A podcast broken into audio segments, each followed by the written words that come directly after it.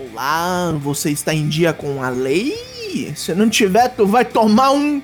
Traps, traps, traps. Este que vos fala é Douglas Jung do Four Corners Wrestling Podcast. Estamos aí para repassar os ocorridos do SmackDown de 23 de outubro em 6 minutos.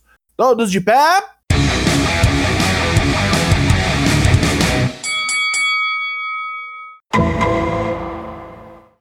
Kevin Owens Show é o segmento de abertura do episódio onde nosso guerreiro vultuoso já dá aquela zoada no draft ser fajuto logo de cara, graças à continuação entre o field de Otis e a dupla Misa Morrison.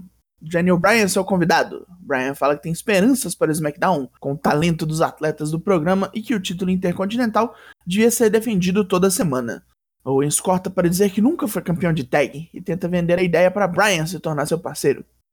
Não demora muito até Robert Roode e Dolph Ziggler interromperem o talk show. Ambos já vêm putos por não terem sido citados por Bryan e que nem deviam se tornar um tag, pois os melhores do mundo estão diante deles. Surgem os Street Profits, que alopram Rude e Ziggler pela derrota passada. Por fim, Cesaro e Nakamura adentram a área do ringue e cagam em todos os presentes, cansados de levar nas costas a divisão de tag do SmackDown por tanto tempo sem reconhecimento. Você sabe no que, que isso vai dar, né? Luta 1. Daniel Bryan, Kevin Owens Street Profits contra Robert Roode, Dolph Ziggler, Cesaro e Shinsuke Nakamura. Uma luta dessa pra abrir o programa? Foi só ok? Deve ser sexta-feira, né? Daniel Bryan fez grande parte das peripécias do combate até fuder o joelho e vendê-lo pelo resto da luta. Os Profits levaram o resto do combate e depois de uma troca louca de finishers, Dawkins e Ford combam um Sky High e um Frog Splash em Cesaro para a vitória.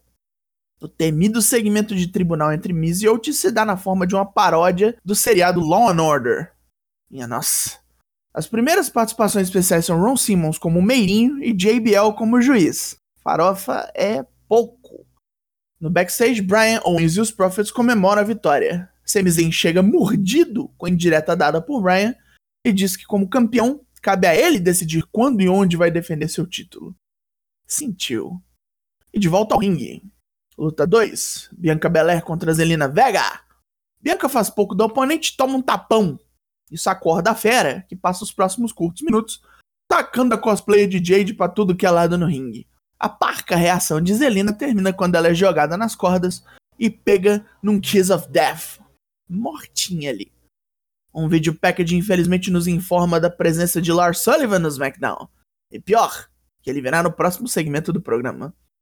Shorty aguarda o arrombado no ringue e declara sua insatisfação ao não ter sido draftado para nenhum programa. Hoje, contra Lars, isso vai mudar. vai, amoreco! Luta 3: Lars Sullivan contra Shorty G. Mais um squash. Lars brinca com Shorty G que reage de qualquer maneira e manda até um copô kick no desespero. Lars responde com um lariate ridiculamente forte e fecha a tampa do caixão infantil de G com freak accident. Perguntado como se sente pós-luta, Shorty G desiste de tudo. Seth Rollins diz no backstage que vai redefinir o lugar de Murphy no mundo nessa noite. Vai livrá-lo de sua confusão como fez no passado e vai fazê-lo perceber o seu equívoco. Na minha área tem outro nome. Conversando com Adam Pearce sobre seus resultados ruins, Shorty G finalmente decide ser Chad Gable novamente, um campeão olímpico, cuja lista de sucesso é longa, que lhe dará a chance de lutar por tudo que ele quiser. Aleluia, cacete! Bailey no ringue, reclamando com a atenção de todos, ainda está focado em Sasha Banks. Sasha surge no ringue, exigindo que Bailey assine o contrato. A porrada come, e usando da cadeira de Bailey em um Camel Clutch modificado, a vilanesca modelo de comportamento finalmente assina o contrato da luta. De volta ao tribunal, mais aparições. Teddy Long é o estenógrafo Asuka, Rey Mysterio e Tucker aparecem como testemunhas. No fim, JBL estava para desconsiderar o caso até ser subornado por Miz e mudar o seu veredito.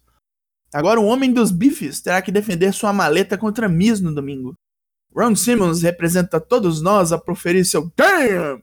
Que perda monumental de tempo. Luta 4. Seth Rollins vs Murphy. Enquanto Messias e discípulo se quebram, Alia Mistério assiste o combate no backstage de ângulos peculiares. Murphy tenta usar toda a sua força física como diferencial, mas é neutralizado vez após vez por Rollins, que trabalha seu braço. Com toda a garra, Murphy acerta Seth com vários bons golpes. mas não consegue manter um ritmo e é vitimado pelo Curb Stomp. Depois da luta, Seth pega um Boken e vai castigar o Exacecla, mas é detido por Alia, que vem defendê-lo. Seth faz pouco e promete atacá-la até os mistérios surgirem. Com tudo resolvido, Murphy olha para eles com o mesmo desprezo que recebeu semana passada. É, né? Roman Reigns e Paul Heyman dirigem-se ao ringue para um pronunciamento tribal, mas são interrompidos por Jey Uso, que está na suíte de Roman. Um rápido discurso de como Roman está desconectado da realidade e avesso aos detalhes é desferido pelo gêmeo, que conclui dizendo como Roman não percebeu que ele é Jimmy e não Jay. Este último então ataca Roman pelas costas.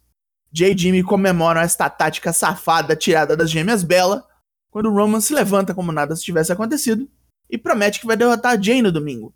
Se ambos não reconhecerem Roman como chefe tribal, serão expulsos da família. A estrutura vermelha infernal desce sobre o ringue e Jay escala as grades para encarar o primo, dando fim a este programa. Bem, mas alguém acha aí que nós estamos prontos para o Raio na cela? Positivos! Rollins e Murphy, lutão. Bianca Belair finalmente chegou à TV. Roman continua sua construção de maligno homem. E é o que temos. Negativos! A Ultimate Tag inchadíssima. Essa porra de segmento de tribunal que atrapalhou o programa todo e fez a gente ter dois squash seguido no draft, que foi zoado abertamente pelo Owens. Puta merda. Nem dá pra esperar algo de bom pro Gable. Do jeito que vai. Por ser um go home bunda mole, o SmackDown dessa semana leva 4 de 10. Acabou o Draps. Bolão Mania do Harry Nacel já está disponível. Você já preencheu o seu, rapaz? Vai lá, meu filho. Vai, vai lá que eu espero. Vai lá que eu tô te marcando. Meu nome é Douglas Jung, nós somos o Four Corners Wrestling Podcast. E eu volto semana que vem, pois logo mais tem mais. E até.